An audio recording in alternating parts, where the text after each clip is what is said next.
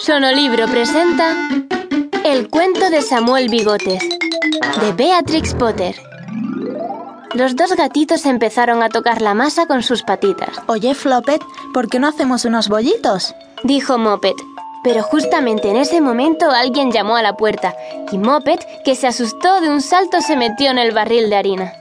Flopet salió corriendo y se metió en la lechería, escondiéndose en un gran cuenco que estaba encima de la repisa y que era donde se metían todas las cazuelas para la leche.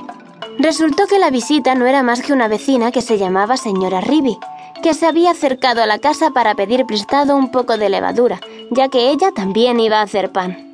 Tabitha bajó dando maullidos. Pasa, pasa, querida Ribi, pasa y siéntate. Estos gatitos me tienen de los nervios. Ya no sé dónde los voy a buscar. No encuentro a mi querido gatito Tom y me da miedo que se lo hayan podido llevar las ratas. Una producción de sonolibro.com.